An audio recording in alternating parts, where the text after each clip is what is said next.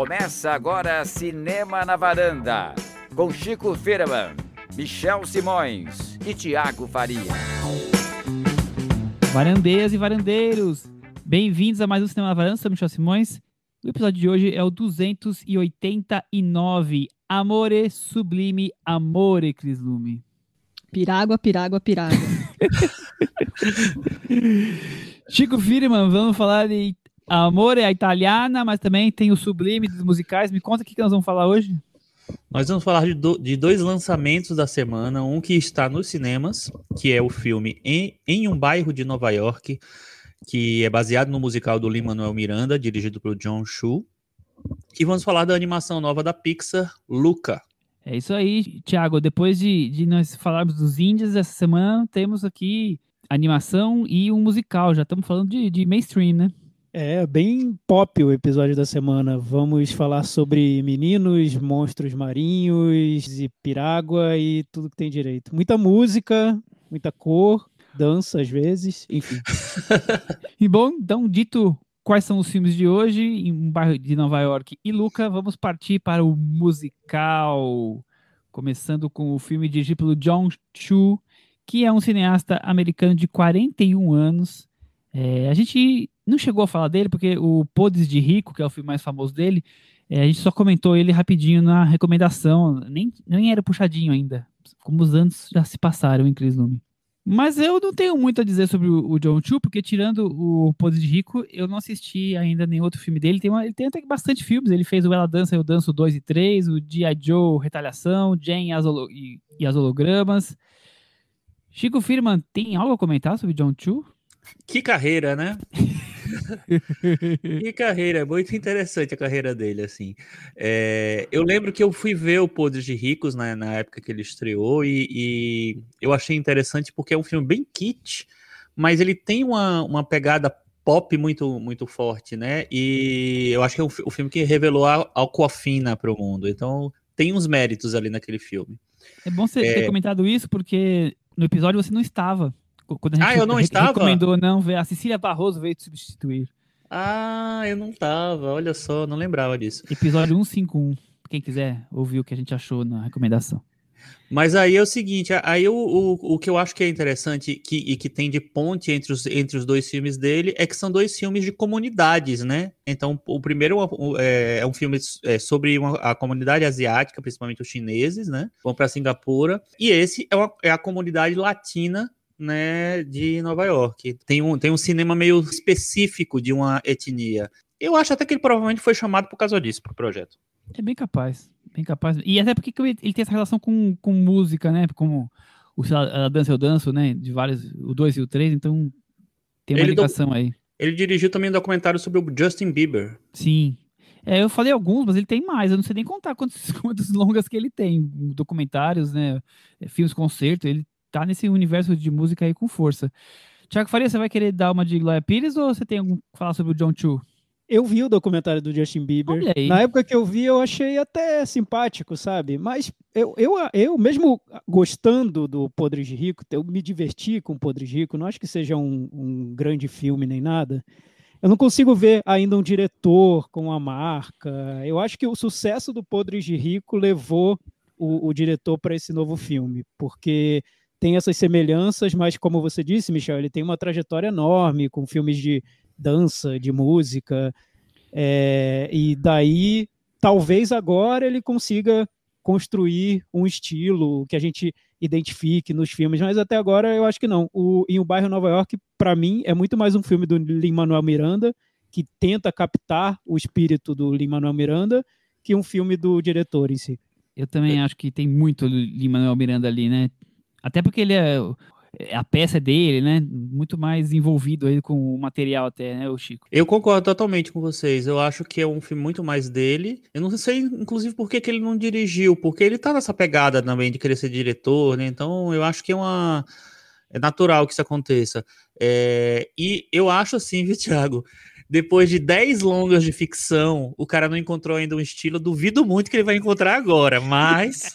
Então, Chico, eu também duvido, mas às é, vezes isso é, isso, isso é, forçado, né? Porque, como o Podre de Rico foi um sucesso, Pode é, ser. A partir daí, talvez ele, ele insista ah, sim, desse... num, num tema, num universo, e isso vai criar um estilo. Um modelo, né? É, vamos ver. É, não, aí eu, eu concordo com você. Aí eu acho que pode rolar mesmo, realmente, assim.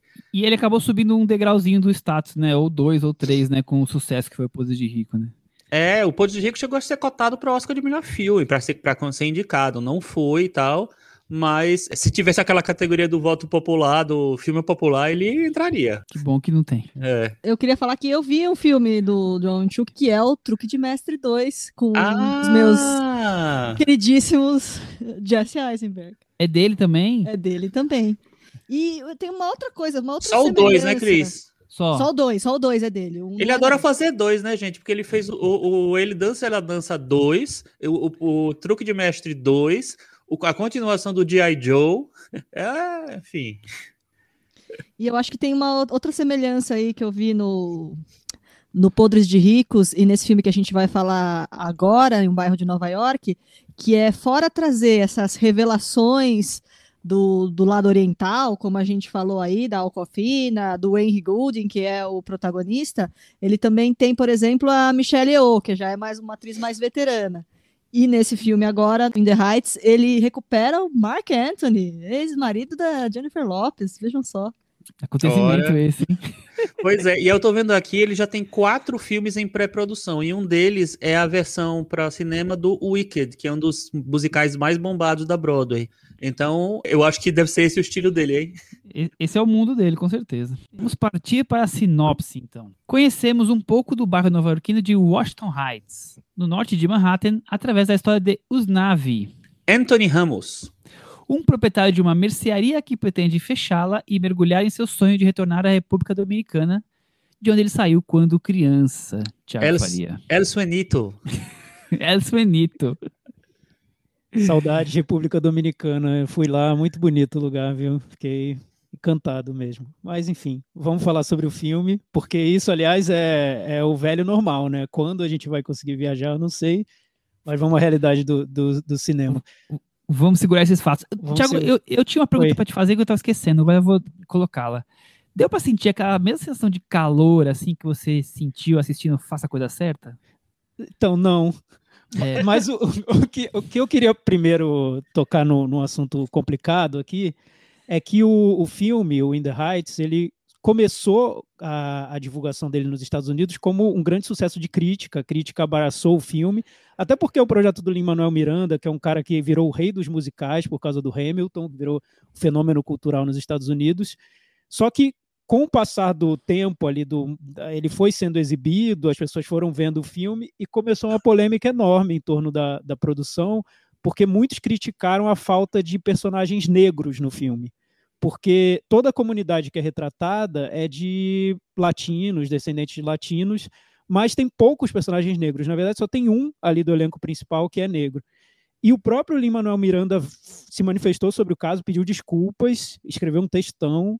E eu acho que essa, esse ruído que o filme provocou com a comunidade que ele retrata, de pessoas que vivem na região, talvez acabe enfraquecendo o, o, desempenho dele em premiações, até no próprio Oscar mais tarde. Então, esse foi, foi o, o, a primeira polêmica do In the Heights. E quando eu vi o filme, eu lembrei de, de quando eu visitei a República Dominicana, e realmente é é complicado. O, o, até o retrato que o filme faz, do, momentos que, enfim, parecem ser passados na República Dominicana, é, eu fico com a impressão de que o filme puxa um pouco, ele, ele dá um, um pouco uma embranquecida no, nos personagens. Eu não tinha sentido isso ao ver o filme, de maneira alguma, mas depois de ter conhecido toda a discussão que se, se fez ao redor do filme, eu, eu entendi um pouco de onde vem a polêmica. Cris, mas o John Chu, em entrevista, falou que eles escolheram os atores mais indicados para seus papéis. A, a, polêmica aumenta porque, assim, eu acho que um dos objetivos do filme era exatamente tentar dar essa diversidade, né? Ah, os latinos. O filme tenta, assim, a República Dominicana, os cubanos, Porto Rico. O filme já né, é, abraça esse desafio de tentar segmentar um pouco mais, trazer identidades, mostrar as bandeiras a, a comida, enfim, né? E aí, no, a partir do momento que um filme que está tentando trazer tantas coisas específicas não conseguiu colocar mais personagens latinos negros, realmente acabou né, se criando uma, uma vidraça.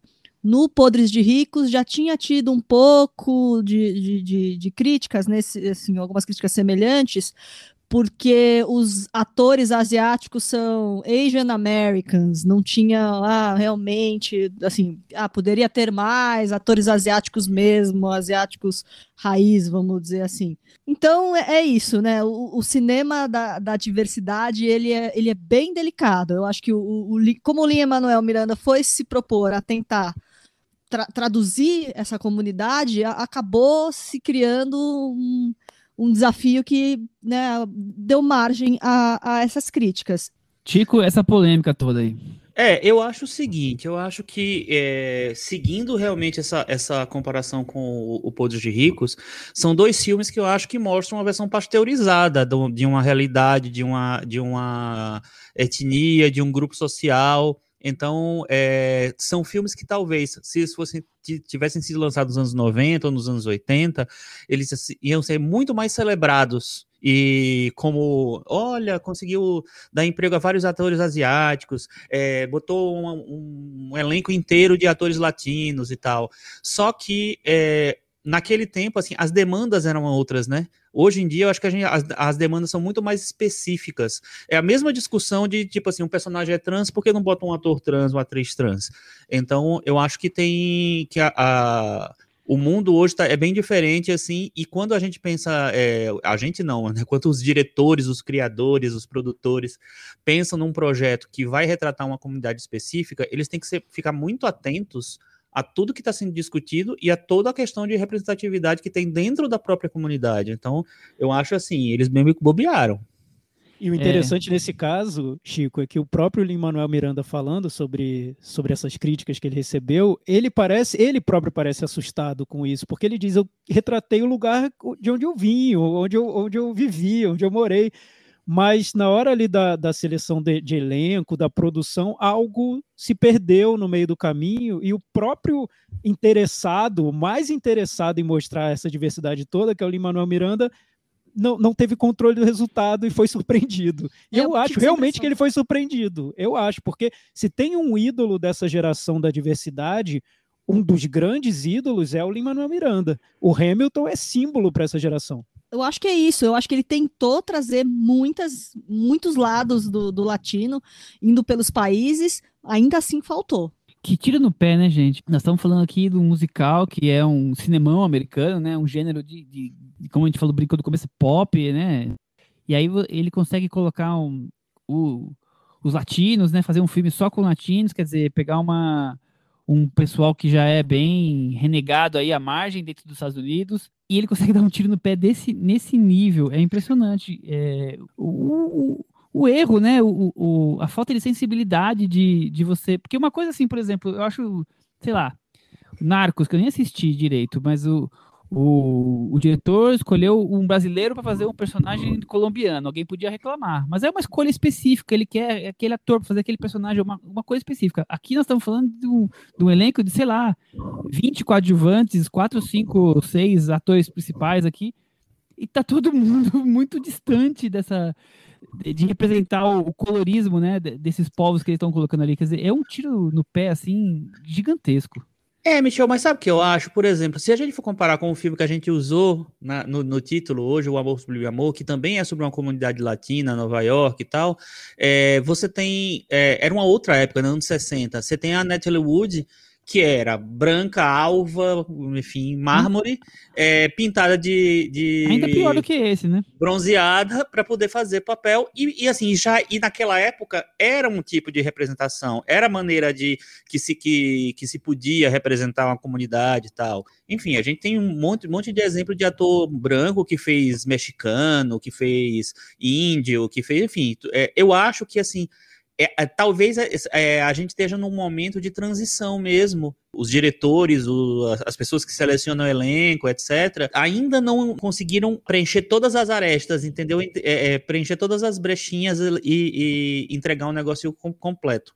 Hoje a gente tem a cultura da reclamação também, mas eu, eu não acho que é injusto, não. Acho que é justo tudo, tudo que está sendo discutido mas eu acho que também tem uma uma mudança de chave, assim, não é só falar sobre os latinos, você tem que saber exatamente como chegar em todos as, os aspectos de uma comunidade ali. É, é, é complexo o, o, tema. Acho que foi um, um, um movimento surpreendente até para quem fez o filme. Eu imagino que eles, como eu disse, eu acho que eles não tinham previsto essa, essa reação comparando com outros filmes que retratam essa, essa comunidade, esse é muito mais diverso. Você também, é, se, se, for olhar só pelo prisma do, da latinidade, né, tá tudo representado, e até de uma maneira muito didática, né, porque o, o como eu disse, o Lin-Manuel Miranda, ele, é o, ele virou símbolo de uma geração que quer ver representatividade, e representatividade muito explícita em tudo, né?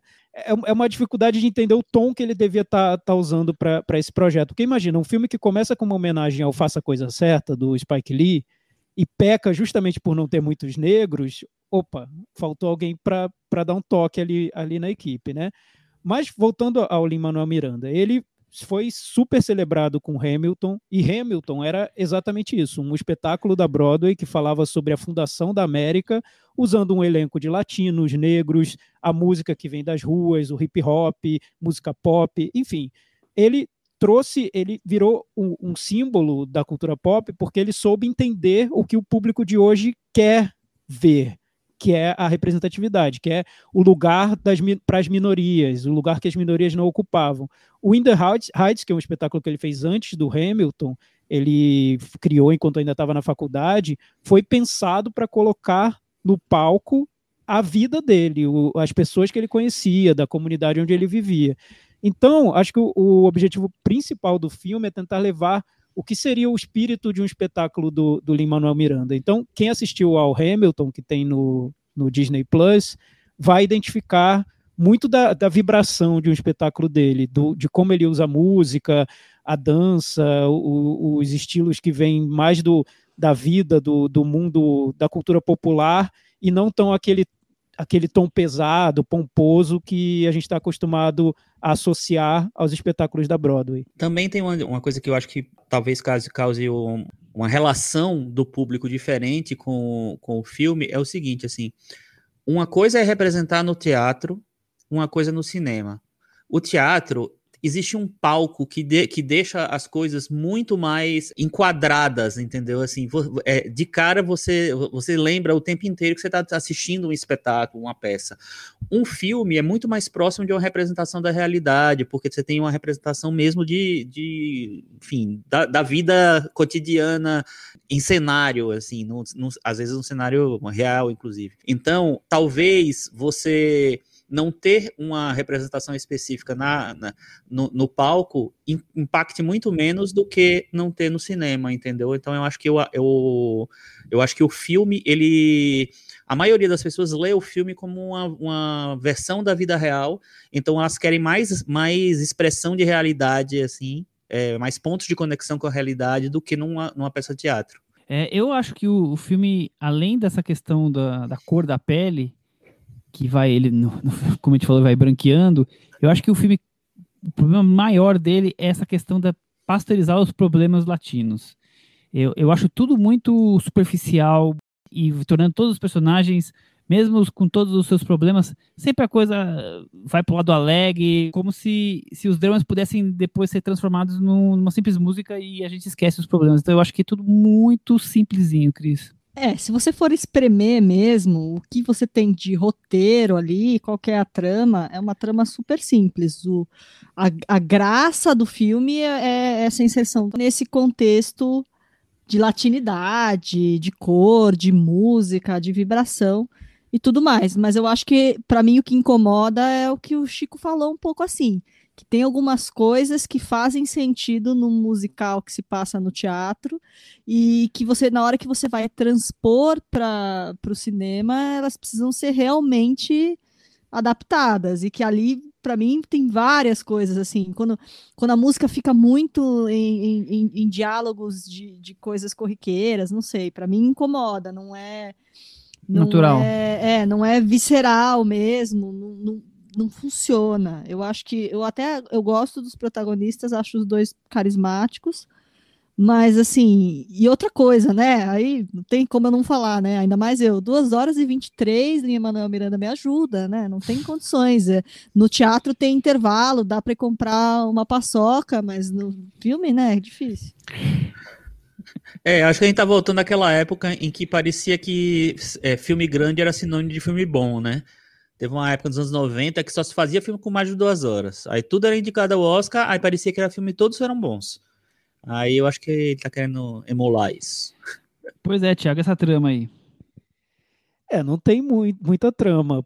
O principal é música e como ele, ele vai amarrando aquelas histórias daqueles personagens de uma maneira bem simples, como vocês disseram. Mas aí eu vou, eu vou fazer uma, uma defesa. Não é uma defesa do, do filme, mas tentando localizar o filme no universo do Lin-Manuel Miranda. Quando eu vi o Hamilton, eu vi na, na Disney, né? Assim que que estreou, ainda tinha toda aquele, aquela polêmica das legendas. Por que não colocaram legendas em português no Hamilton? Quando eu assisti ao Hamilton, eu entendi por que não tinham colocado. Porque a graça do. do não queriam que as pessoas entendessem. É, não queriam que as pessoas vissem que não era bom. Não, não é isso.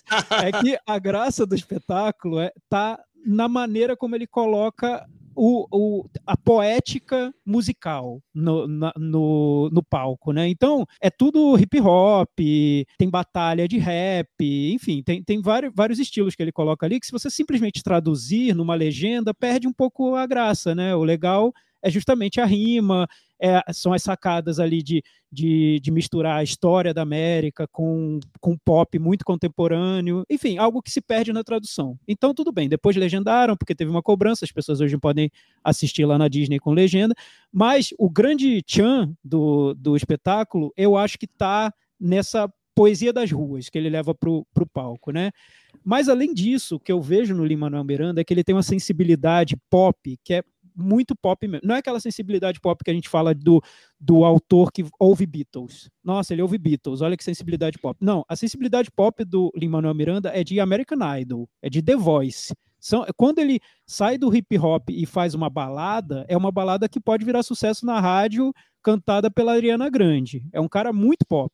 Então, o In The Heights, eu acho que para quem gosta de um musical mais tradicional, ele pode parecer algo mais simplório no sentido pop da coisa. Mas aí eu acho que ele pega o espírito do Lin-Manuel Miranda sim.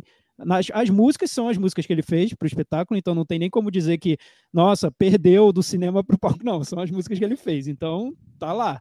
É, e, e, o que eu acho que é interessante na maneira como ele, como ele leva esse universo para o teatro e atualiza esse universo, e por isso que ele ganhou muitos fãs, eu acho, né, na, na minha opinião, é que ele realmente tem essa pegada do a música que você ao sair do teatro ou ao sair do cinema, ouviria lá no Spotify. Você que tem 16, 17 anos, você ouviria lá no Spotify e, não, não soaria como uma coisa do, do de outra geração. É para você, é para você que entrou no teatro, para você que está vendo o filme hoje. O In The Heights eu acho que tem esse essa vibração, sim. Eu, aliás, eu até vendo o resultado do filme nas bilheterias, ele está sendo uma decepção nas bilheterias americanas. Outro ah, fator que pesa contra o filme no Oscar. Está sendo uma decepção. Eu, me surpreendeu, porque eu imaginei que ele fosse sim chegar a esse público que gosta do Hamilton, a esse público que acompanha o Lin-Manuel Miranda, que, que ouve os discos dos musicais dele, porque eu noto uma conexão pop muito grande do, do, da criação dele com o público. Eu vejo que talvez ele, ele fosse rejeitado por um público mais velho, que talvez cobrasse algo mais denso, algo mais sofisticado, e não é o que ele quer enfim, foi surpreendente. Mas nesse ponto eu acho que o filme capta sim o universo do Lin-Manuel Miranda. Então, eu também acho. O problema é que para mim o, o, universo do Lin-Manuel Miranda não é tão ambicioso assim, ou, de, ou a ambição toda ficou no Hamilton. Eu acho que ele tem essa, esse diálogo muito é, com o popular, com certeza, mas às vezes eu acho raso. Nesse filme eu acho que fica raso. Não é um filme que para mim que me envolve em nenhum momento, na verdade, assim. Eu também acho simpáticos os personagens, né? A Cris falou. Eu, eu acho que o, o, os dois personagens principais, os quatro, né? Cinco, sei lá, são todos é, simpáticos, tal, atores legais, assim, nada espetacular, mas são atores que seguram a onda. Só que acho que falta um pouquinho de densidade no filme. Não é nem uma densidade muito profunda, nada. É uma, é uma coisa um pouco mais de substância. Eu acho que o, o filme fica sempre no, no plano, sabe? Eu, eu acho que, que, é, pegando esse gancho, Chico, é até assim, até meio antagônico, porque é um filme que trata de latinos que tem essa amizade maravilhosa entre eles, que cresceram ali, estudaram ali, ganharam dinheiro ali, e o que eles mais querem é sair dali. É, eles não querem enriquecer e ficar ali, não, eles querem sair dali. Outra coisa, sonhos. O, o sonho da pessoa é voltar para o local onde ele, ele, as origens dele, aonde a família resolveu sair porque não conseguia sobreviver, né? Eu Os acho melhores, tão... melhores dias da sua vida dele. Exatamente. Então eu acho tudo tão antagônico que até essa, essa base já já me já vejo conflito nisso. E fora que mesmo assim, é, ok ter conflito, mas é tudo tratado de maneira muito simplória. Ok, é um musical, pop, o Thiago falou muito bem aí desse universo do Lin-Manuel Miranda, mas é tudo muito simples, né, gente? Clichês que eu já vi em outros filmes, só que colocado com uma roupa latina. Sabe, Michel, só, só sobre, sobre esse ponto do personagem que quer sair do lugar onde ele vive, tem essa, tem essa, essa ambiguidade aí do eu amo o meu bairro, amo, amo Washington Heights, só que eu quero mesmo é voltar para a República Dominicana e tudo. Então, eu, eu não vi isso como um problema no filme, porque eu acho que o que o filme mostra, e que talvez seja a novidade ao retratar essa comunidade, é que é uma comunidade que sofre muito na América, né? Então ele, o filme começa citando Faça a Coisa Certa do Spike Lee não à toa, talvez sem nem merecer essa citação, mas não à toa, porque ele quer mostrar que é um lugar de sofrimento, são, é uma comunidade excluída mesmo. Tem um trecho longo no filme que tem um apagão. E todo esse trecho do filme é para mostrar que eles são excluídos, que ninguém está nem aí para eles, que eles podem ficar no apagão por uma semana que o resto do país está tá, tá vivendo lá a vida deles normalmente. Então, eles querem sair, porque é, uma, é um lugar hostil. Mas o, o, arco do filme, que eu vejo, principalmente para o personagem principal, sem querer dar spoiler, é essa redescoberta do lugar onde ele vive. Como se você, depois de ter sido tão maltratado por aquele lugar, você vai notando alguns pontos ali que te ligam àquele lugar e que talvez permitam uma resistência ali dentro. Então, por mais que seja um filme simples, singelo, pop, ele toca em temas atuais, eu acredito, sim. Não, acho é que, que ele toca também, mas, por exemplo, essa redenção que você falou, você não acha que ela chega muito no finalzinho demais? Eu acho. Eu acho que eu, eu acho que ele não exercita isso ao longo do filme. Eu concordo com você. Os temas estão lá. Tem o tema do endividamento, da, das pessoas pobres que lutam para poder mandar o filho para a universidade e tal. Sim, tem, tem várias coisas legais lá. Da não Só citação deles depois fora daquele universo, né? O caso da, da Exato. Filha. É, mas eu, eu, eu, eu, queria que tivesse um pouquinho mais de profundidade. Não precisa ser muito, não. Um pouquinho mais, eu acho que eu ficaria feliz. E, e, quando eles querem sair, o Thiago, é, você pegou um caso, mas acho que todos os, os, os, personagens de alguma forma querem sair. A minha que vai para faculdade, a minha que quer ser designer, a dona do, do, salão de cabeleireiro, quer dizer, no final das contas, todos querem sair dali, né? O curioso foi, Michel, quando eu vi Hamilton pela primeira vez, eu tinha uma expectativa específica para o Hamilton que eu nem sei de onde veio, enfim, mas tinha uma expectativa por ser um o espetáculo, hype. é, um espetáculo super elogiado, que você ficava na fila para ver e que resumia uma geração da, do hip hop misturado com a história americana, tá? Então eu criei aquela expectativa em relação ao Hamilton. Quando eu vi o Hamilton, eu me decepcionei. Assim, hoje eu já entendo que foi uma decepção que veio porque minhas expectativas eram muito altas. Mas quando terminou o Hamilton, eu pensei, entendi porque ele fez sucesso, porque dialoga com uma geração que quer ver representatividade dessa maneira, ela quer ver a história reescrita pelo olhar dela e o olhar dessa geração, olhar da representatividade. Então, vamos reescrever a história americana para essa geração. Beleza, perfeito. Acho que é a grande obra que faz isso no, no cenário pop americano. Só que no formato do Hamilton, para mim, muitas vezes parecia que eu estava vendo um filme da Disney porque é tudo muito simplificado, é tudo muito adocicado, é, é transformado em algo censura livre. Ah, tanto nas músicas, quanto principalmente nas baladas, as baladas, algumas delas eu pensei, meu Deus, era se você colocar Celine Dion para cantar, ninguém vai, vai ver a diferença. É, é, é The Voice. O Tudo Hamilton bem. você fala. Hamilton. Ah. É, e também no, na trama, na maneira como ele desenvolve a trama, era tudo muito simples, muito, muito, muito doce para um público médio que, que vai entrar lá de todas as idades e vai gostar da, da peça. Tá, terminado isso, eu digeri, entendi que esse é o estilo do Lin-Manuel Miranda mesmo, tá afinado essa geração, não à toa tá no Disney Plus, não tá na HBO, enfim, tudo correto, certinho. Quando eu vi o In The Heights, eu já estava pronto para isso. Então, não foi um filme que tenha me decepcionado, porque eu já estava pronto, eu sabia, o estilo do Lin-Manuel Miranda é esse. É Disney. É um, é um. Podia estar na Disney Plus também, que não, não teria feito diferença nenhuma. O que o diretor faz que eu gosto nesse filme, não acho que seja um grande filme, mas o que o diretor faz que eu gosto é ele tenta, na medida do possível, tornar um filme mais leve. Tanto na, nas cores, no uso das cores, quanto na maneira como ele faz cenas musicais que só são muito pomposas em alguns momentos do filme. Geralmente são mais simples. Os atores eu acho que são carismáticos, acho que seguram os personagens. O, o, talvez o defeito do filme, na minha opinião, que torna ele muito exagerado, excessivo, está na, na, necessidade de seguir toda a programação do espetáculo, porque são muitas músicas, chegando no ponto que, que já deu, né? Chega, já, já, já ouvi tudo que eu tinha que ouvir. Mas aí eu nem sei se o problema é do filme ou do material em que ele se inspirou, do próprio Lin-Manuel Miranda, não sei. Mas os pontos empolgantes do filme, para mim, surtem efeito. A, a, a, cena das bandeiras, eu até fiquei meio arrepiado vendo, eu falei, nossa, conseguiu, nossa. passou, para mim passou a sensação de de celebrar culturas e trazer a, a latinidade para a América, os excluídos. Eu, eu, eu, senti verdade naquilo, mas pode ser porque eu já estava preparado também.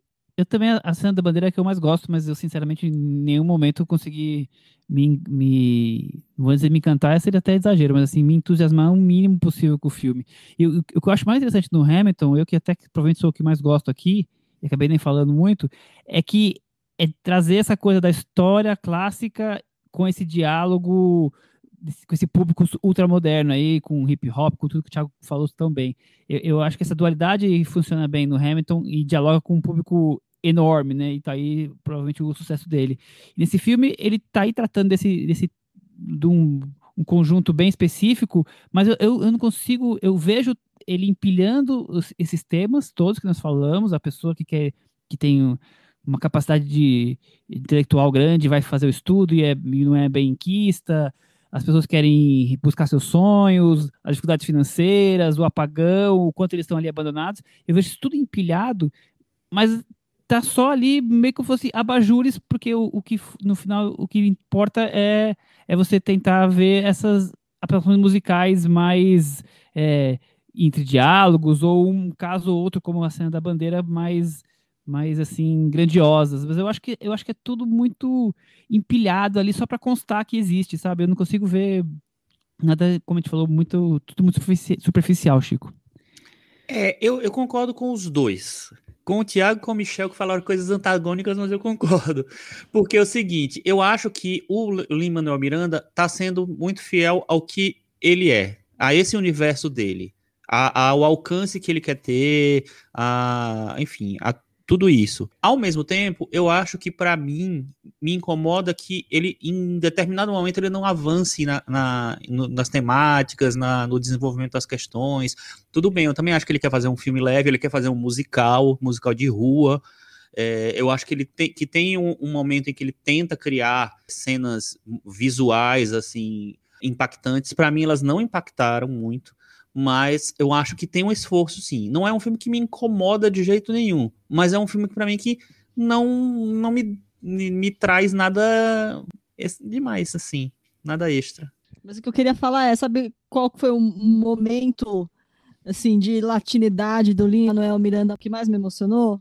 Quando hum. ele encontra o Walter Mercado naquele documentário da Netflix. Eu acho que então, pra mim foi uma coisa mais identitária que eu, que eu já vi dele. Cris resumiu, ele tá melhor no documentário do Walter Mercado nossa, que no ele se emociona e é uma coisa assim, ele, ele se, eu assim, nossa, eu nunca imaginei que que alguém pudesse ter aquele tipo de emoção de ver um cara que para nós brasileiros é um cara cafona, é uma piada, um né? Meio, né? Que por, por muitos é, é, motivo de piada, tá? Eu falei, gente, que coisa linda. Ele tá muito emocionado de estar tá vendo o cara, de querer tirar foto. Tá? Ô, Cris, mas é engraçado isso, porque eu tive essa dimensão quando eu assisti é, um, um dos episódios de RuPaul's Drag Race, em que uma das, das drags, ela, ela elas têm que interpretar um personagem e uma escolhe o, o Walter Mercado, o Walter Mercado. E aí ficou muito claro de como, de, da dimensão que esse cara tem. É, é um ícone mesmo. É um, é, tipo, um, um ícone muito mesmo, bom, total.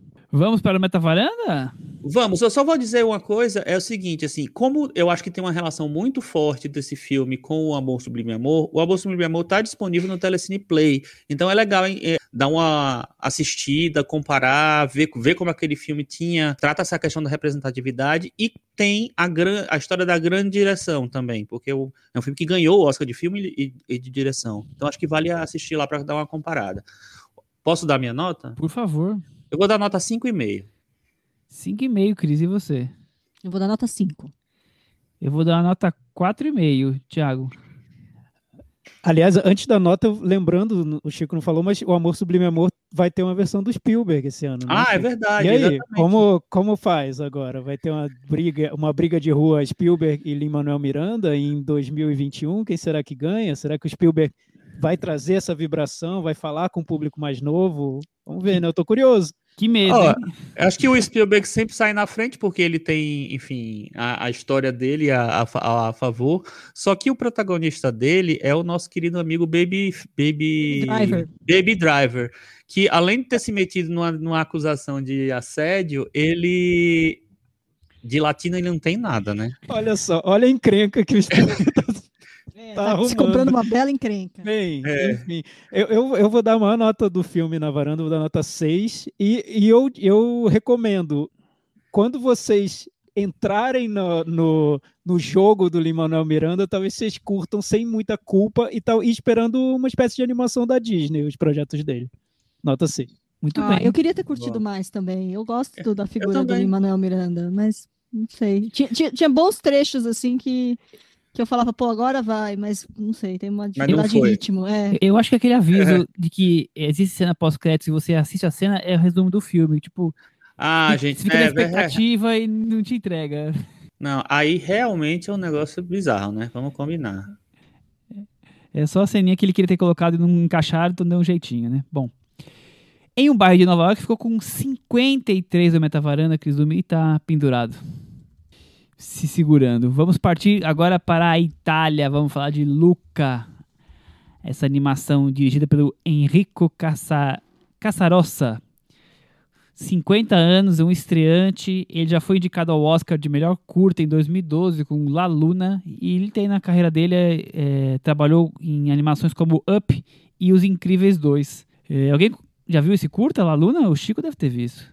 Eu vi, mas eu juro que eu não lembro. Eu, até rever... eu vi porque passou antes de uma das animações grandes da, da Pixar no cinema. Eu, Exato. eu vi, eu não lembro porque não foi nada memorável. Eu lembro até que terminou o filme, eu comentei que, nossa, o curto é fraco e tal. Mas enfim, eu lembro. Lembro que eu vi. Deixa eu ver a nota que eu dei para ele. Nossa, eu dei nove.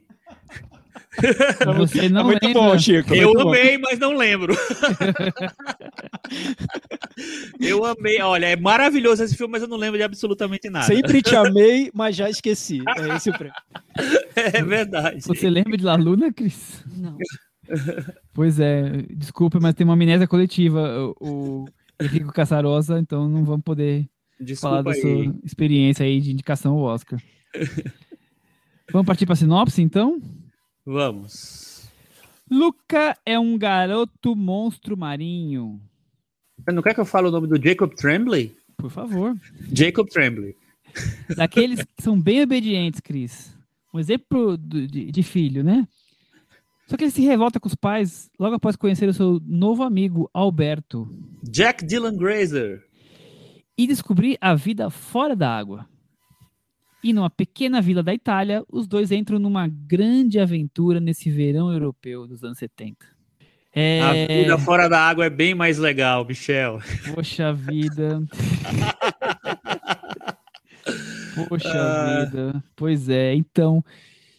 Chico Firma, o que, que você achou dessa animação aí autobiográfica? O Henrico Casarossa contando um pouco da infância dele, quando ele fez amizade com o Alberto.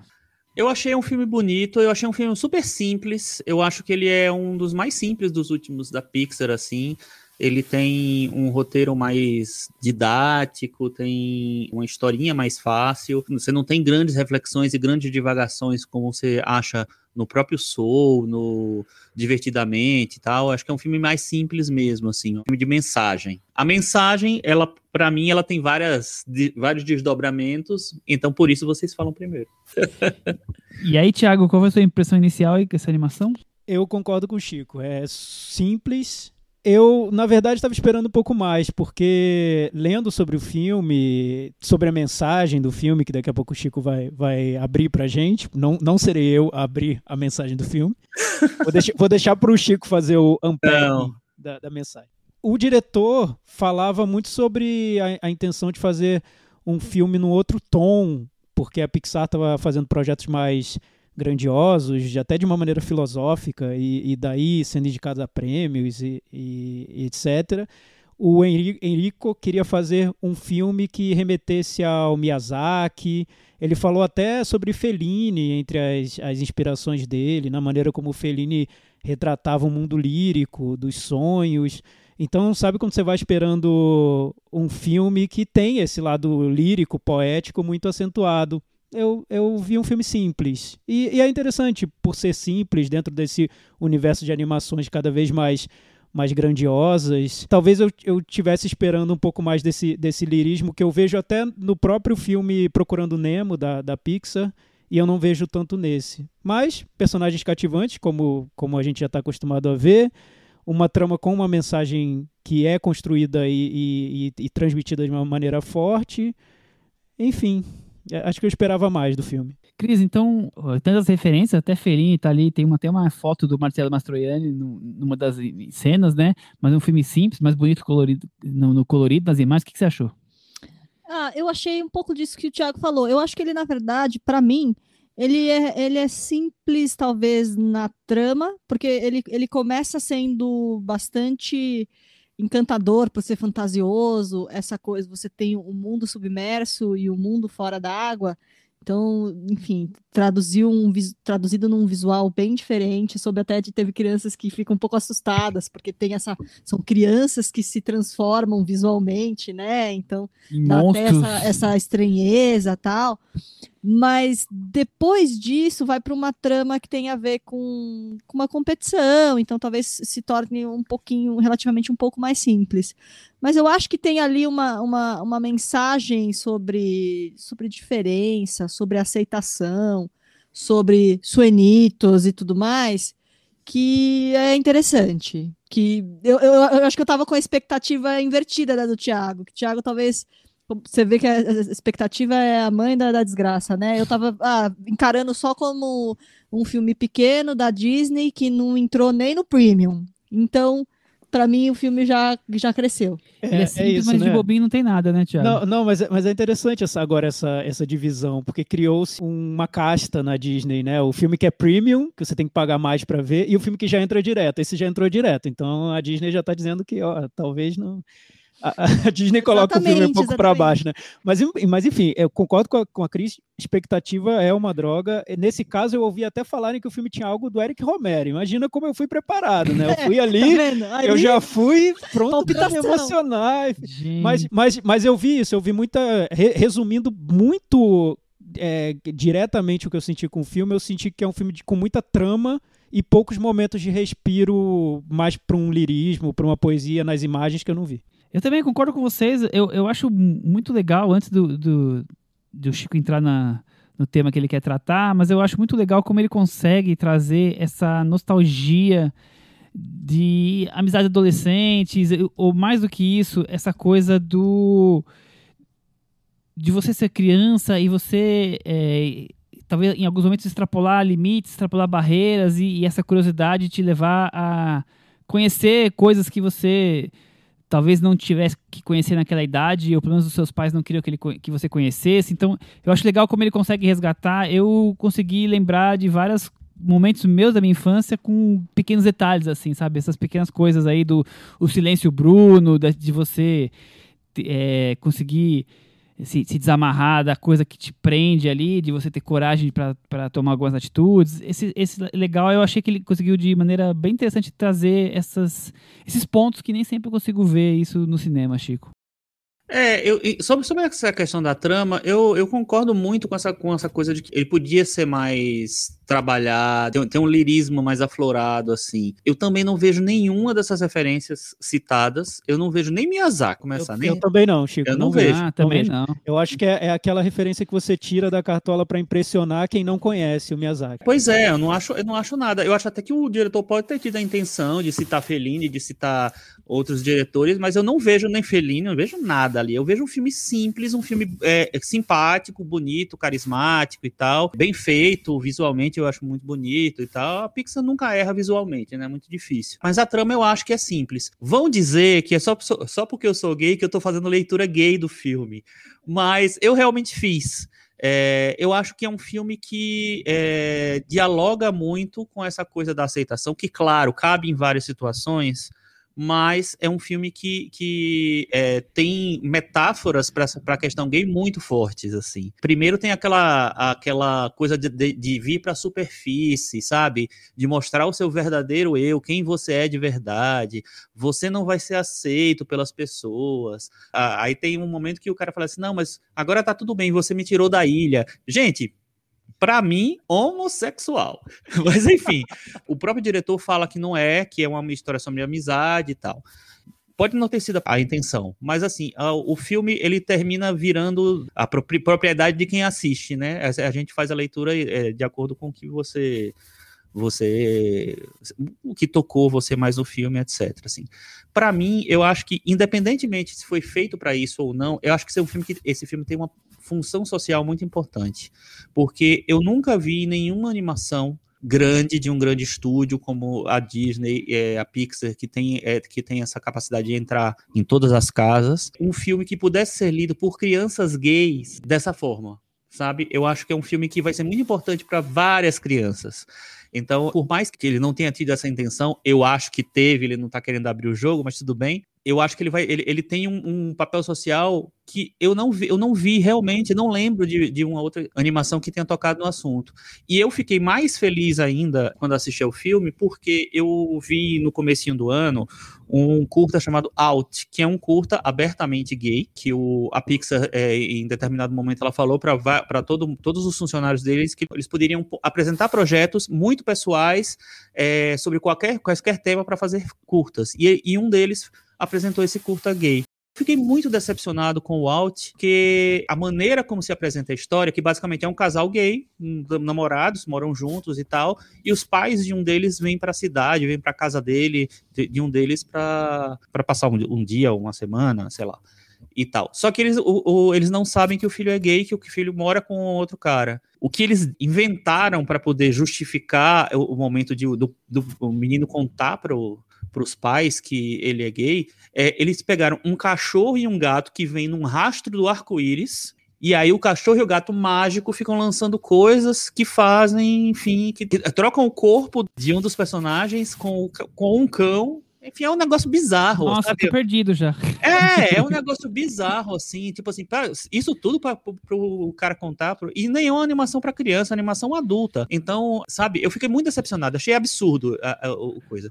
Nesse filme, e ainda mais do jeito didático que ele é, eu acho que esse jeito didático, ele funciona para passar a mensagem. Tudo bem, é, é, a gente fica muito, ah, filminho de mensagem. É verdade, é, é isso, mas eu acho que esse filme ele ganha um papel social tão forte que para mim tudo bem ele ser simples e tudo bem ele passar mensagenzinha. O Henrico Casarossi inclusive é casado com uma mulher, então ele não é gay, tá, gente? Eu só eu que achei. É, você, a única você, pessoa. a, gente, a, gente, não sabe. Não, mas o, a gente não discorda, né? Eu, eu, talvez eu talvez Chico, amplificaria a sua visão, porque eu acho que você pode ter ali um, um gay se sentir representado ali. Eu acho que você pode ter alguém com negro, ou um asiático, ou um latino, pode se sentir ali representado também. Quer dizer, eu acho que ele conseguiu fazer um filme sobre inclusão.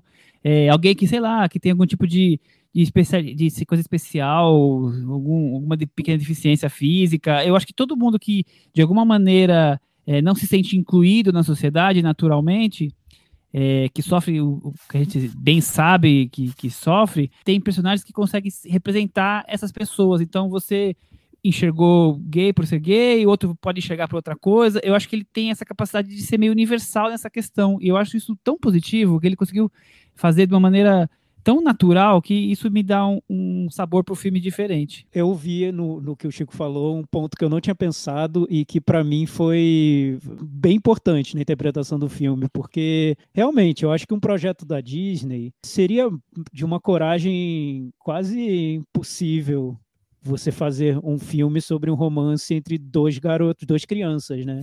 Imagina a polêmica que, que provocaria. Eu nem consigo imaginar, na verdade no Brasil de hoje, então. Enfim, que isso? Tem manifestação. Nossa, se o Bolsonaro assiste esse filme. Não, mas então não, não, teria como deixar claro se o projeto fosse esse. Mas o que eu, eu, eu, gostei muito de ouvir o Chico falando e que eu não tinha pensado nisso é a gente imaginar como esse filme vai ser visto por crianças gays.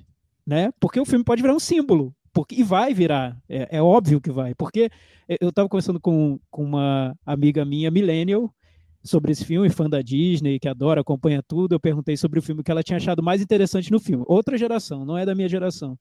Ela disse, Thiago, o que eu achei mais interessante no filme é que ele mostra a amizade entre meninos de uma maneira muito carinhosa. Isso é muito raro ver no cinema. Exato. Eu pensei, pô, legal, é, é um ponto muito legal, porque a geração, isso a gente está falando de, de, uma pessoa que é millennial, se você pensar agora na geração mais recente, né, sei lá, geração Z, eles já estão lidando com isso de uma maneira muito diferente da maneira como eu lida, eu encarava quando eu era criança, é, aquela coisa machista, né, da, ainda mais no Brasil, sociedade brasileira machista, então o menino tem que ser bruto, não pode, tem que ir lá, no, tem um amiguinho, dar um tapa no ombro, porque senão não pode ficar muito íntimo, senão já é estranho. Ah, como assim? Que amizade, que amizade diferente é essa? Não pode. Então isso, hoje a geração Isso quando não burro, murro da barriga, né? É, quando já não sai brigando para mostrar que é amigo, né? Já sai dando, é. dando soco na cara, pronto, amigo e tal, que é. bom, vai jogar futebol. Hoje a geração já gerações mais, mais novas já encaram isso de uma maneira totalmente diferente, né? Então você já é permitido você ter amizades entre crianças, homens, meninos, de uma maneira muito mais carinhosa. Eu acho que esse filme chega para essa geração de uma maneira que vai ser muito natural.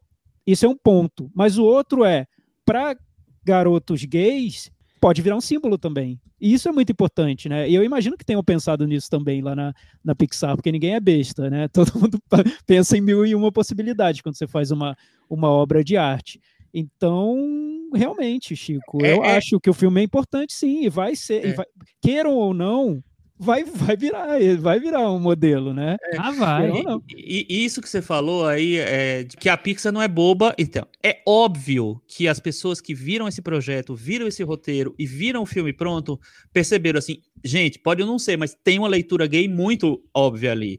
Aí o que acontece? Eles não lançam no Disney, no Premium, ou seja, eles já lançam no, no, eles não lançam no cinema, que todos os filmes grandes estão sendo lançados no cinema, eles não lançam no, nem no Disney Premium, eles já botam direto no, na, no, catálogo da Disney Plus. Então, o que é que eu pensei, gente, por que, que eles estão querendo esconder o filme? É, pode, tudo bem, pode ser, um, pode ser, não, não é uma grande aposta. Quando é que um filme da, da Pixar não foi uma grande aposta? Enfim, a primeira coisa. Segunda coisa, assim, é, tem essa leitura, então tá, beleza, assim, mas nem no Disney, é, nem, nem no, no Premium lá, que você tem que pagar primeiro antes de ver, pô, botaram todos os filmes assim, não botaram. É, e aí eu fiquei pensando assim, não, olha, pode até ser isso com medo de uma recepção é, negativa, de, um, de uma visão mais retrógrada, pode ser isso, mas ao mesmo tempo isso facilita que ele chegue mais rápido a muito mais gente, porque as pessoas não estão indo no cinema mesmo, no Brasil, né, pelo menos. E ao mesmo tempo não precisa pagar também uma fortuna para ver o filme. Então ele está disponível para todo mundo. Então, eu acho que tem uma. Um, um, eu não sei se é um tiro pela culatra ali ou é uma, tipo assim, resolvi mesmo dando uma volta no, no assunto. Sabe? É, eu, eu, eu, eu, acho que eles só colocam para pagar quando é filme lançado no cinema, né? Eu acho que é se, que, se eles resolveram não lançar no cinema, e aí quais foram as razões, eu não, não sei, aí realmente teria que ir direto para o acervo deles. Mas eu acho que eles devem talvez ter ficado com esse, essa sensação. Será que vale a pena? Será que nós vamos ser criticados, vamos colocar aqui direto. Eh, eh, pode ter rolado com certeza essas dúvidas. Cris, e você desse mar de assunto que a gente trouxe aqui? Conta pra gente. Então, Estamos falando vejo... do filme de, de, monstros marinhos, né? Eu acho que ele tenta traduzir com, com uma, uma parábola para você ter a compreensão do, do que é diferente. E a, acho que ele acaba, assim, tangenciando essa questão dos relacionamentos quando você tem uma questão do ciúme nos, nos três personagens principais. Não sei se chega a ficar tão claro assim, mas acho que de qualquer maneira ele traz essa, essa mensagem da, da tolerância, do você se encontrar, do você se compreender, do, de você ir buscar a, a, sua identidade, aquilo que é você, de você sair do, da, da água, da asa da sua família e tal. Do armário. Que, é, eu acho que ele traz todo, todo esse tipo de reflexão bem bem profunda, bem profunda, de águas profundas, lá do, do tio do nosso Luca. Porque, no fundo, eu acho que assim, ele tem um, é, uma questão aí da animação que me, me, me parece ter um diálogo mais forte com um público ainda mais infantil. Mas isso não significa perder complexidade. Porque ele consegue, de uma outra maneira, capacitar, a capacidade de tocar diversos públicos, como estamos aqui debatendo. Eu acho isso legal no filme também. É, e aí, comparando com, com o filme do, do Lin-Manuel Miranda, aí eu penso assim, são dois filmes que a gente falou que são mais simples. Só que eu acho que se o, o, o primeiro filme, ele, para mim, ele não consegue se aprofundar muito, esse filme, ele decide não se aprofundar muito. A profundeza é apenas submarina. É, mas, mas na, na mensagem, Chico, eu acho que o Luca passa melhor uh, o que ele quer falar. Porque pa parece que é um filme que está muito certo de, da, da mensagem que ele quer transmitir, sobre essa, uhum. essa questão da aceitação, da diferença, do se colocar na sociedade da maneira como você é, e, enfim, sem, sem se esconder, sem se fazer parecer uma outra pessoa. Isso está muito claro no filme. É uma mensagem simples, forte, né? muito atual, muito é, em sintonia com, com o público de hoje e que ele transmite de uma maneira é, direta. O filme do, do Lin-Manuel Miranda, ele tem muita coisa ali que ele quer transmitir, né? Muito fogo de artifício o filme. É, é um, é um espetáculo pirotécnico. Então, acho que ele, ele, puxa, ele busca um outro, é bem um outro ele, tom. Né? É, que é ele. É, é, diferente. Mas no Luca, eu, eu gosto da maneira como ele transmite a mensagem do filme. Nesse ponto, é, eu vejo como um filme bem eficiente, porque mesmo quando ele vira um filme de aventura, de, quase de ação, porque tem aquela um trecho enorme do filme que é uma competição, os personagens estão se preparando para uma competição que é quase quase trama de desenho animado da Xuxa, né? É muito, é muito simplesinho. Parece coisa você, maluca já, né? É, é, você amarra aquela trama no final, ele, ela ganha um sentido maior, porque aí mostra as decisões que cada personagem tem que tomar, a, a decisão de ficar na cidade, de sair, de ter uma vida diferente, de arcar com as consequências daquela escolha. E também esses detalhes do filme, como ele mostra a relação dos personagens, e aí sem querer definir, mas vamos, vamos definir como uma relação carinhosa entre aqueles amigos, né? É, é, tem umas sutilezas que são raras de ver. Por exemplo, essa questão do ciúme que a, que a Cris levantou, muito comum entre criança você ter ciúme. E entre amigos mesmo, garoto e garoto, garoto e garota, de todos os sexos. É normal você ter ciúme do seu amiguinho, mas. Ciúme da atenção, né? Mas quando você mostra meninos amigos no animação, no cinema, você não mostra isso, porque isso parece que, que você já está vendo algo diferente ali na relação que, que não é legal mostrar entendeu? Então, eu acho que o legal do, do, do Henrico Caçarosa é que ele mostra detalhes ali sutis de, de uma relação infantil, de amizade, de companheirismo, de proximidade, intimidade, que às vezes a animação não, não se arrisca a mostrar, porque pode ser interpretado de outra maneira. E essa turma famosa que deu, emprestou vozes aí, temos Jacob Tremble, a Maya Rudolph, Sacha Baron Cohen. Ah, Jacob Tremble, eu, eu, ah, já, eu já né? penso na Cris. Eu Cris, fui, eu fui direto nela. Por isso que eu fui direto nela. Imagina, o, o, queridinho é do Chico aí, eu também adoro, mas enfim, não, acho que tá super assim, apropriado, né, fazendo esse papel do, do, do filhinho responsável, que não quer, né, quer estudar, que não, não quer se cara dele, né? Gente, a, a cara, cara dele, dele, total. Filho da Julia Roberts, total. Exatamente. É, eu achei legal, achei legal e, e gosto muito também do Jack Dylan, é, Jack Dylan Grazer, né, que fez o It, né, que faz o menino hipocondríaco do It, fez o Shazam também. Eu acho um ótimo ator também. Então eu, eu achei bem legal. O que a personagem que eu achei fiquei um pouquinho mais, mais decepcionado foi a personagem da menina. Ah, eu gostei eu achei, dela. Eu, eu achei que por ser a menina do filme, ou seja, a, a, a, protagonista feminina principal, né, assim, a personagem feminina principal, ela precisa ser melhor desenvolvida. Eu acho ela muito padrãozinho, muito, sei lá, a, a, tá a quase menina... escada ali para pro, pro, pro, outro, né? Ela tá é. ali só para fazer o triângulo. É, é, é verdade, é verdade. O, Chico, o Chico, queria sem a menina no filme, entendeu? Não, eu queria, eu queria, de jeito nenhum, eu queria que a menina fosse um pouco mais relevante no filme, eu acho. Foi para dar um tom meio Júlio Zidinho ali. Fala, ficando nas referências, ser, as referências mirabolantes do nosso querido diretor. Um tom maravilha, que maravilha. O, o, Chico, filho, o que, que nota você dá pra esse filme, pra essa animação do Truffaut da Pixar aí? eu, dou no, eu dou nota 7. Nota 7. E você, Thiago Faria? Eu vou dar nota 6. A gente, a gente esqueceu de falar, esqueceu, não sei, mas tem um ponto ali da mensagem do filme também contra o negacionismo, que eu achei muito boa, muito atual também. Gostei dessa parte. Nossa. É, e, é, e, e, é interessante que eu, é, que eu acho que no momento, no clímax, né, que é o final da corrida, vamos dizer assim, é interessante que, primeiro eu achei que se resolve rápido demais, e depois eu pensei assim, gente, a leitura pode ser também, tipo assim, se resolve rápido demais, porque é uma besteira questionar certas coisas. Chico, você tá lendo muito. É, Leituras, tô, tô tá lendo a mão, tá lendo tudo. ah, muito bom. Sensacional.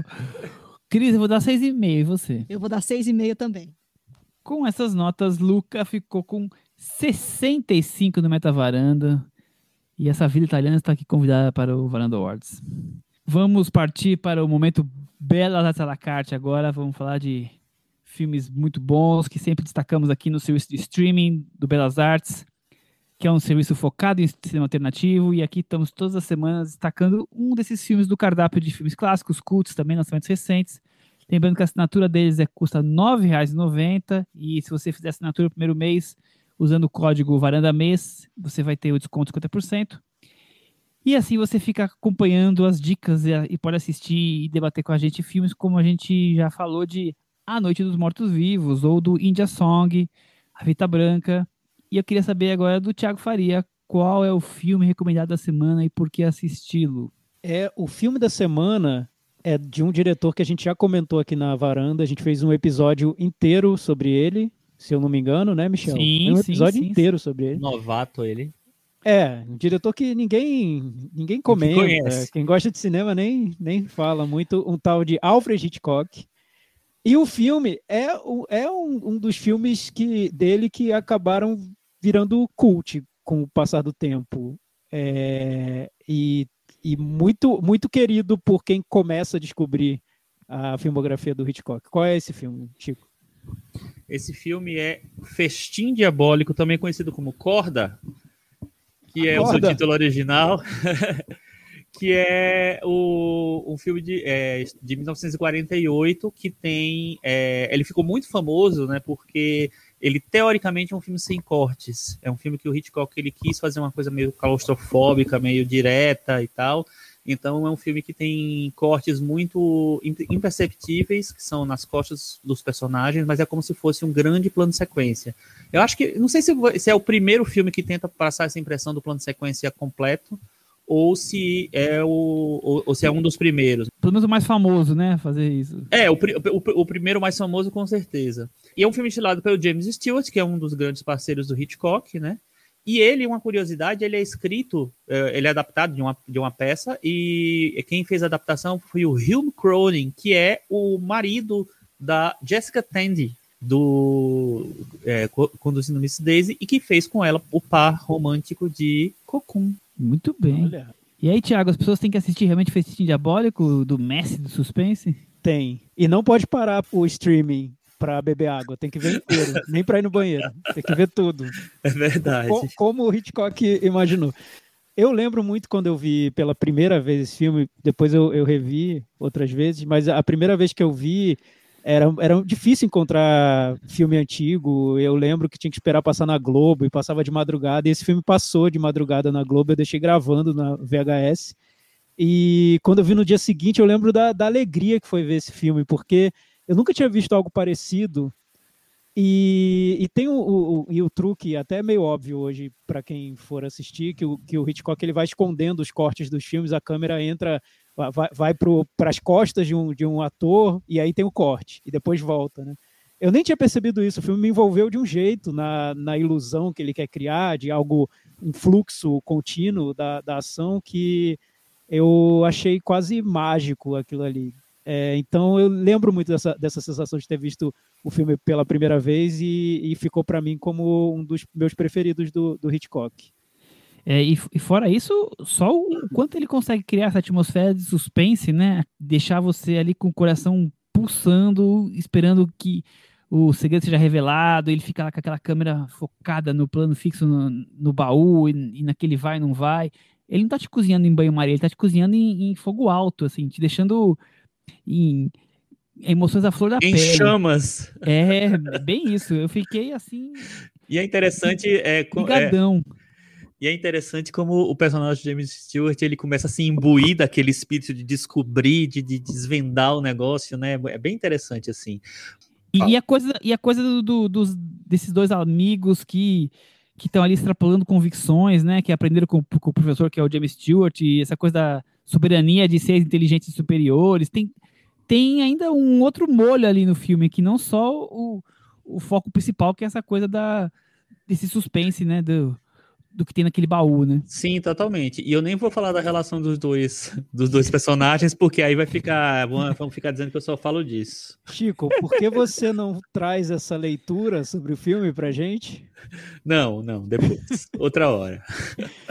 E eu, eu, acho que o filme tem um tom quase amoral, né? É, é... Quase não, acho bem amoral. Um, é, humor assim, móvel para falar pouco, né? É, é que os é. personagens têm, né? Mas parece que o filme traz um pouco disso também. O Hitchcock tá se divertindo com aquilo. Eu acho que o Hitchcock é meio, era meio amoral, né? Eu acho que ele adorava ver o circo pegar fogo e, enfim, e mostrar como, como as pessoas reagem àquilo, assim.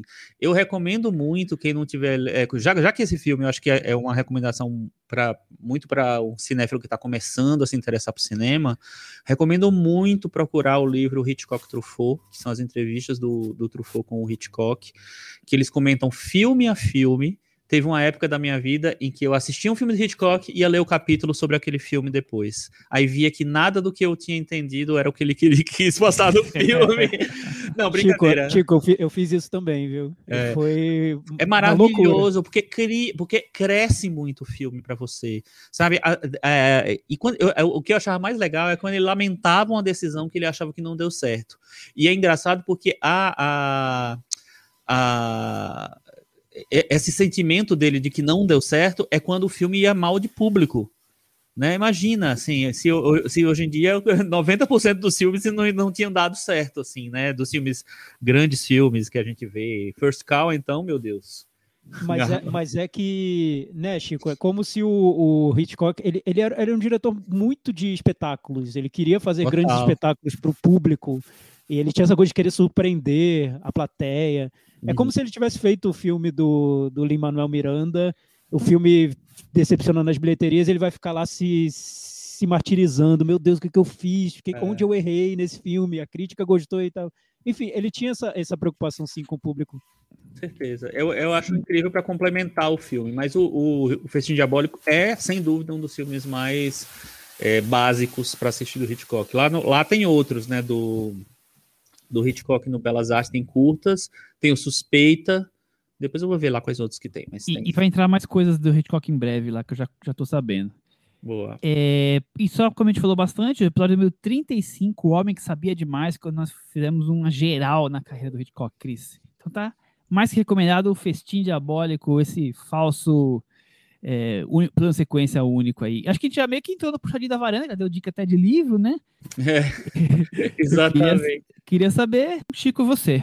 Primeira coisa é o seguinte, está começando o Cine Ouro Preto, que é um festival de cinema online também, tem vários filmes brasileiros, então legal. Tá rolando já o Inédit, que vai tem mais uma semana, se não me engano. É, e também ainda tem alguns dias da, da festa de cinema italiano, mais uma semana, na verdade, da festa de cinema italiano. Tem, tem, então tem muito festival com filme gratuito para assistir. Fora isso, entraram sete filmes do Hirokazu Koreeda no Reserva Imovision, entre eles um que eu adoro, que é o que eu mais desejo, tem o Pais e Filhos, tem o, o, a Palma de Ouro, o Assunto de Família, tem um que a gente comentou aqui, que é o Depois da Tempestade, Terceiro Assassinato, tem vários.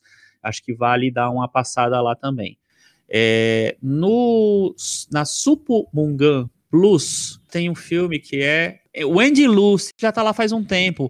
E é um filme da Kelly Reichardt, que a gente falou é, semana, passada. semana passada no First Call. É, é, para mim, é, é, o meu segundo filme que eu gosto mais dela. Então, acho que vale muito a ver e comparar com o First Call. Tá lá disponível. E um filme que eu já tinha recomendado aqui tempos atrás, que é o Espontânea, que é uma comédia de terror muito legal.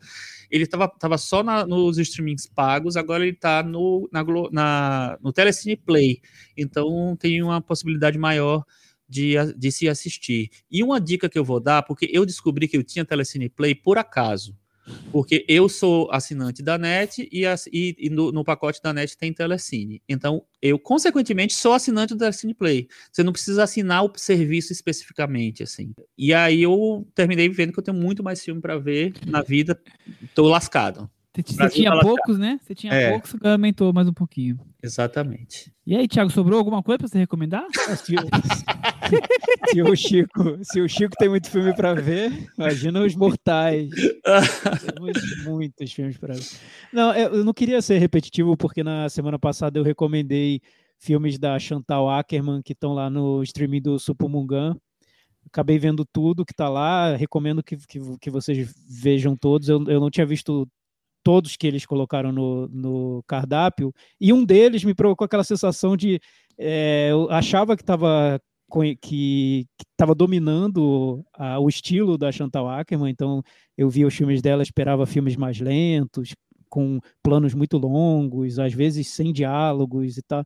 Tava esperando, achando que eu sabia, aí eu tropecei num filme chamado Anos Dourados, Golden Eighties, um filme que ela fez nos anos 80 é aquele filme que faz você repensar toda a relação que você teve com a diretora. Acho que a Chantal Ackerman é incrível e só uma diretora tão criativa, tão ousada, provocativa poderia ter feito esse filme, que é um musical nos anos 80, todo dentro de um shopping, super ágil, é, com muitas referências ao cinema que era feito nos anos 80, e é tão, tem, tem uma ironia que é tão fina que eu, tô, eu, eu vi, eu vi o filme já há um tempão e estou até agora tentando entender direito onde ele queria chegar foi um choque. Ver, se vocês acham que o cinema da Chantal Ackerman é só plano lento. É só Jane Dillman?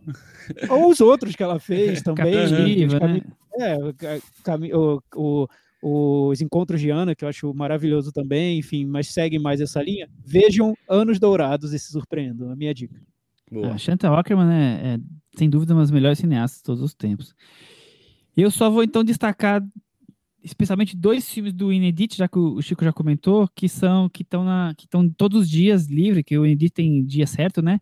Que é da retrospectiva do D.A. Penny Baker, que são os dois documentários dele, o Monterey Pop, que é um filme concerto, e o Caminho do Leste, o Don't Look Back. Tem muito Bob Dylan, muito Janis Joplin, The Who, vocês podem imaginar ali junto misturado, do jeito que só o Pennyback sabia captar na, na música dos anos 60. Eu e tem uns curtas também que são legais. Esse, eu não vi é. ainda eles, mas é. os dois longas valem muito a pena. Muito. O, o, eu só vi o Caminho do Leste, eu adoro. Não, os dois. Eu, eu, gostei ainda mais do Monterey Pop, que até porque ele vai filmando o festival e, e ao mesmo tempo aqui ou ali pega um pouco dos momentos dos de encontro dos cantores e tudo mais, mas as interpretações são incríveis, assim, as músicas, ah, imperdíveis. Maravilha. Vamos para aquela fase final agora, Chico Firman. Cantinho do ouvinte. Com Tiago Faria. Cantinho do ouvinte, o espaço dos comentários de quem acompanha o podcast no blog cinemanavaranda.com. Hoje eu vou começar pelo Meta Varanda dos Ouvintes, para não esquecer dele, né, Michel? Perfeito, muito bem. Semana passada nós falamos sobre um queridinho já aqui de 80% da varanda, 50% da varanda, First Call. é, Michel, o que, que nossos ouvintes pensaram quando viram o filme da Kelly Richards? Será que os nossos ouvintes tiveram uma opinião parecida com o nosso 83 do Meta Varanda, Cris Lume? Os ouvintes tiveram uma impressão ainda melhor do que aqui e Jura? a nota deles é 86. Tá Uau, hein? Tá de longe o filme com melhores notas desde que nós começamos aí o Metavaranda dos ouvintes. Cat Richard tá em sucesso completo aqui na varanda. E já o Shiva Baby nós demos 60 e os nossos ouvintes com 67, um pouquinho acima do que a gente, mas tá ali meio parecido. Tiago Faria. Ou seja, é, nossos ouvintes são a gente, só que mais legais, mais generosos. É verdade. não tem eu, né? Não tem eu, né? Então me dá uma baixadinha. Sempre joga pra baixo. Não. Ô, Michel, não faça assim. Você é legal. Você é legal. Quando você quer, você é legal. Pena que eu nunca quero. Bom, e aí, Você quer, você quer. Tem mais Bem, comentários? Temos, então. O André Rocha ele deixou um comentário muito legal sobre o First Call. Ele diz que realmente First Call já é favorito para a lista de melhores do ano. Que filme! Fui sem saber muito e o pouco que eu li da sinopse me fez pensar em outra coisa. O filme me pegou em uns lugares inesperados. Pode ser que eu tenha feito conexões particulares com o nosso contexto da pandemia e pandemônio do nosso país, mas foi inevitável. Eu gosto de cozinhar e a cozinha tem sido um desses lugares de prazer e delicadeza em meio a essa tragédia toda que é o Brasil em 2021. A relação do Cook com o King Lu e com os não humanos, as plantas, os cogumelos, a vaca, o mel, etc., o ato de transformar o cru em cozido e ofertar para alguém, colocando um sorriso no rosto de quem come, me fizeram pensar que vale a pena insistir na beleza e no afeto, seja em um contexto de modernidade brutalizante, como no filme, seja na catástrofe brasileira bolsonarista. Olha só. Nossa, arrasou. Bom, André. né? Arrasou. É. arrasou. Um belo comentário. Muito legal essa relação com a comida que tem no filme. A gente acabou tocando pouco nesse ponto, mas o, o André trouxe tudo que a gente precisava ouvir sobre isso. Tudo que a gente não conseguiu lembrar de colocar aqui, ele foi perfeito. Exatamente. O Breno, ele disse que First Call também foi um dos filmes favoritos do ano passado para ele. E Shiva Baby ele achou interessante, mas apenas ok. Porém, ele vê nessa diretora bastante potencial. Uma das coisas mais legais que vocês fazem no podcast, que nem passava mim, pela minha cabeça fazer, e depois de vocês eu passei a fazer também, foi assistir às entrevistas dos autores envolvidos. Não com o intuito de mu- mudar minha visão nem nada assim, mas para acrescentar a minha experiência como um todo. E isso é sempre muito positivo. Sem falar que, assim como o Thiago teve com Shiva Baby, você pode até repensar sobre o filme depois das entrevistas, seja para um lado positivo ou para um lado negativo. O maior exemplo disso para mim foi o filme Azul é a cor mais quente, que quando vi pela primeira vez achei fantástico, mas quando li sobre as acusações e vi as entrevistas das, das atrizes sobre o diretor e as gravações, a minha visão sobre as cenas de sexo do filme e alguns outros aspectos mudaram completamente. Aliás, o que vocês acham desse filme e dessa polêmica? Eu lembro, é, foi muito forte, né? E o filme que ganhou Palma de Ouro, eu, quando assisti, gostei muito do filme, achei, achei muito legal muitas coisas do filme, mas depois essa polêmica foi tão pesada que eu nem sei hoje como seria a minha, a minha reação assistindo, sabendo de tudo isso e, e do quanto as atrizes se sentiram ali invadidas, obrigadas a chegar em, em uma superexposição física, alguma coisa assim, né? Eu acho complicado, né?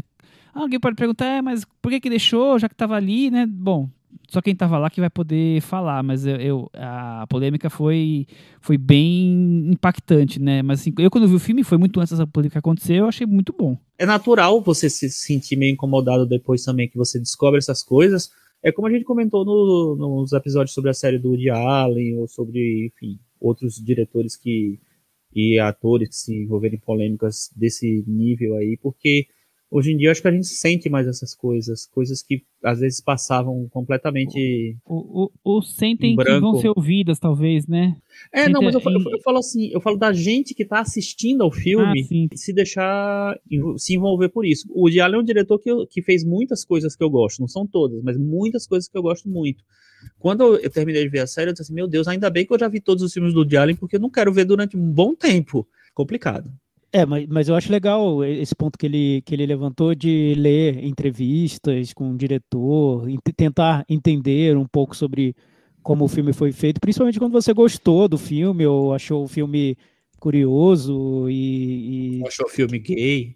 é, ou, ou, ou- ou se perguntou, o diretor é gay mesmo, e foi lá atrás da ficha corrida dele, né, Chico, para saber toda a história dele familiar. Stalkear o filme eu acho saudável, porque traz uma outra camada de compreensão para o que você está vendo. É claro, o filme é construído com, a partir do olhar de quem vê, mas essas outras, es- essas outras informações eu acho que trazem camadas a mais para a experiência. Para mim, sempre é interessante. Tem gente que prefere não, que prefere assistir ao filme, criar a, a opinião sobre o que viu e, e pronto, e segue em frente. É, essa é, multiplicidade de informações pode ser interessante para a experiência. E para a gente encerrar, depois dos comentários dos ouvintes, na semana passada a gente é, abriu aí um sorteio para três assinaturas durante um mês do Supermungan Plus. E já mandamos os e-mails para as pessoas que foram sorteadas, mas vamos trazer aqui os nomes dos ganhadores para todo mundo saber que quem foi que participou. Foi a Maria Eduardo Scott, o Pedro Mantovani e a Karen Lemos. Parabéns, aproveitem essa degustação de um mês aí. Tomara que vocês gostem dos filmes. O Chico e o Thiago já trouxeram várias dicas lá do cardápio deles para serem assistidos. Chantal Ackerman, Wendy Lucy, que eu já falei que é o meu filme favorito da Kelly. Tem muita coisa aí legal para conhecer, certo, meninos? Da Kelly, olha só, intimidade. Olha, tá aí. Né? Estamos todos juntos aí nesse barco chamado cinema. Nesse barco chamado vida. chamado vaca. Quiser é isso aí. Até semana que vem. Tchau. Tchau. Tchau.